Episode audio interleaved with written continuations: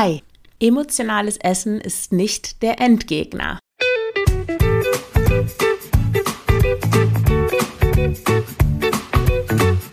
Schlanke Gedanken, endlich frei von Heißhunger, Essdrang und Fressattacken. Ich bin Marion Schwenne und hier erfährst du, wie du deinen emotionalen Hunger stillst und Frieden mit dem Essen schließt. Und herzlich willkommen zu dieser neuen Folge des Schlanke Gedanken Podcasts. Heute mit dem interessanten Titel Emotionales Essen ist nicht der Endgegner. Ich hätte beinahe gesagt, die Endgegnerin. ist irgendwie auch ganz süß. Auf die Idee zu dieser Folge bin ich gekommen, als jemand ein Kennenlerngespräch bei mir gebucht hat. Und da gibt es so einen kleinen Fragebogen, damit ich mich gut auf das Gespräch vorbereiten kann. So, was erwartest du? Was ist dein Problem? Wobei brauchst du Hilfe? Was wünschst du dir? Wie sähe deine ideale, deine ideale Situation aus? Und die Person schrieb dort, dass sie alles schon gelesen und gehört hat. Sie meditiert, sie nimmt ihre Gefühle wahr. Dann schreibt sie, die Ursache ist bekannt, ich kann es nicht mehr hören, ich weiß, welche Gefühle ich verbergen will mit Essen bringt mir nichts, das zu wissen, da keine Strategie hilft. dann auch auf die Frage, was erwartest du von dem Gespräch? Schreibt sie keine Erklärung über emotionales Essen, bitte, mir ist alles bekannt. Und vielleicht findest du dich da auch wieder, vielleicht kommt dir das bekannt vor. Einmal grundsätzlich ähm, zur Ausgangslage. Also vielleicht hat das so angefangen, du wolltest abnehmen, hast verschiedene Diäten gemacht, es hat irgendwie nie geklappt, bis du dann auf dieses Konzept des emotionalen Essens gestoßen bist und hast festgestellt, aha, ich esse aus emotionalen Gründen, das hat bei mir gar nichts mit Essen an sich zu tun, sondern mit den Gefühlen, die ich mit dem Essen irgendwie unterdrücken, verarbeiten, kompensieren, was auch immer möchte. Und dann denkst du, aha, wenn ich also das emotionale Essen auflöse, dann kann ich auch abnehmen.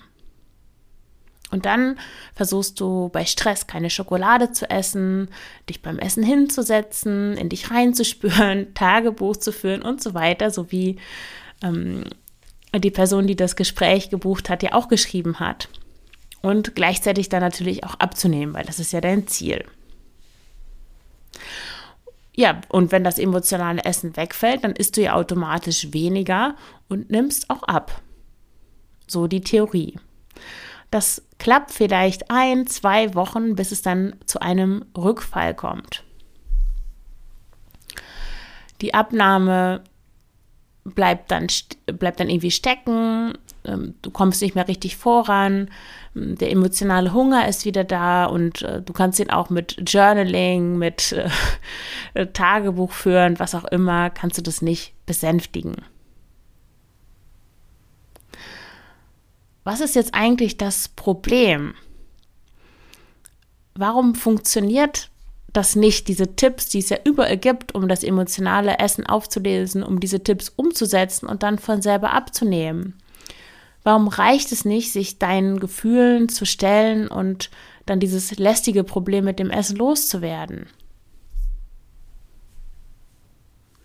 Warum schreibt die Person, die das Gespräch gebucht hat, warum schreibt sie, das bringt mir nichts, das zu wissen, welche Gefühle ich verbergen will mit Essen, weil keine Strategie hilft. Warum ist das so?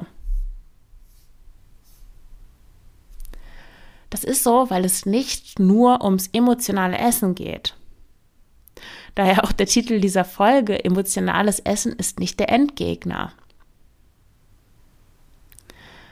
Dass du bei Stress, bei Frust, bei Traurigkeit, Einsamkeit und Langeweile zu Schokolade oder zum Nachschlag greifst, das ist eben nicht die einzige Ursache dafür, dass du Essdrang hast, unter Heißhunger und Fressattacken leidest. Und der Ratschlag, ist doch einfach weniger, ist nicht nur deshalb idiotisch, weil du deinen Gefühlshunger mit Essen zu stillen versuchst. Es gibt eben noch andere Faktoren, die dich in diesem Teufelskreis aus Essdrang, Überessen, Diät und erneutem Essdrang gefangen halten. Was sind diese Faktoren?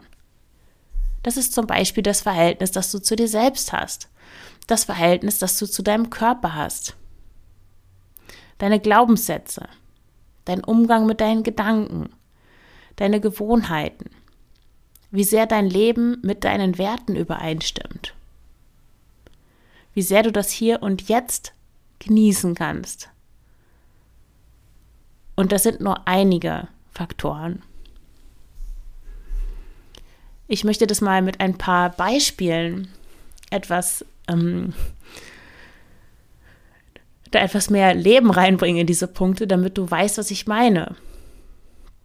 Also das Verhältnis zu dir selbst. Wenn du dich innerlich beschimpfst und dich gedanklich mit dem Rohrstock malträtierst, dann reicht es nicht, bei Traurigkeit zu weinen, anstatt Eis zu essen.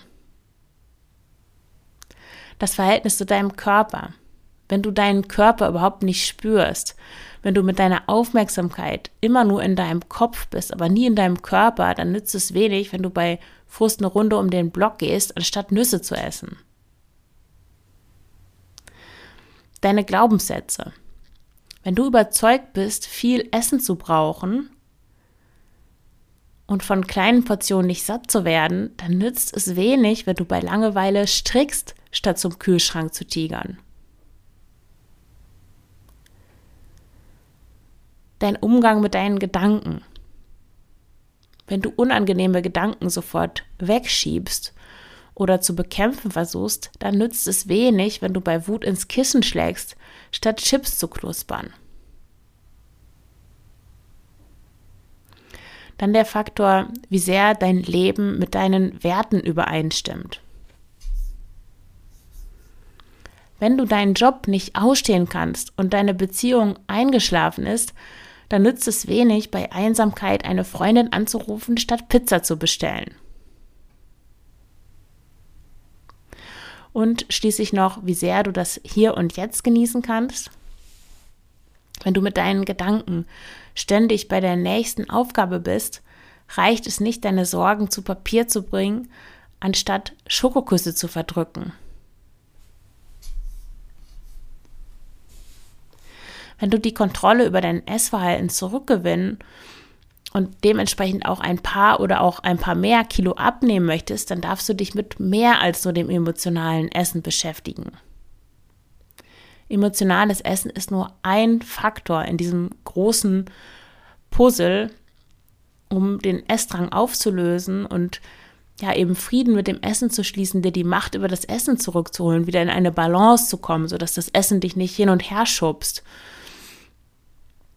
und du kannst es natürlich alleine machen, dieses Puzzle. Du kannst Bücher lesen, du kannst dir die passenden Informationen aus Podcasts, aus Blogs zusammen, zusammensuchen und hoffen, dass du das schaffst.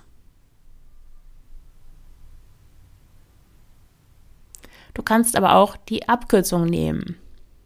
Du kannst den sicheren Weg nehmen.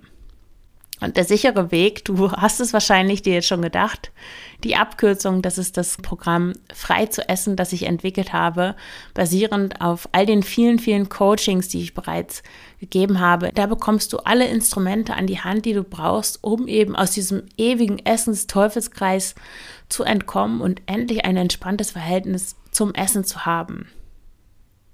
Du bekommst da sozusagen dieses große, komplizierte Puzzle mit all den vielen Puzzlestücken auf dem Silbertablett präsentiert. Eine Schritt-für-Schritt-Anleitung, die du einfach nur folgen musst, die du natürlich umsetzen musst. Das ist auch Arbeit. Das geschieht nicht von alleine, das ist schon klar. Aber wenn du dran bleibst, wenn du das umsetzt, dann schaffst du das. Aber es geht eben nicht nur um das emotionale Essen. Es sind so viele mehr Puzzlestücke, die eben dazu beitragen, dass du dieses Problem mit dem Essen hast. Und wenn du die auflöst, dann hast du das Problem mit dem Essen eben nicht mehr. Und der nette Nebeneffekt ist natürlich, dass du von selber abnimmst, dass du da gar keine Mühe reinstecken musst in das Abnehmen selber, sondern dich einfach auf diese Faktoren, die ich eben genannt habe, auf diese Faktoren konzentrierst, fokussierst, daran arbeitest und dann wird der Essdrang von alleine nachlassen und du wirst viel weniger Essen brauchen als vorher, weil du eben nicht mehr kompensierst. Also trage dich gerne befreit zu essen ein. Den Link findest du in den Show Notes. Ja, dann danke ich dir fürs Zuhören und wünsche dir alles Gute. Deine Marion.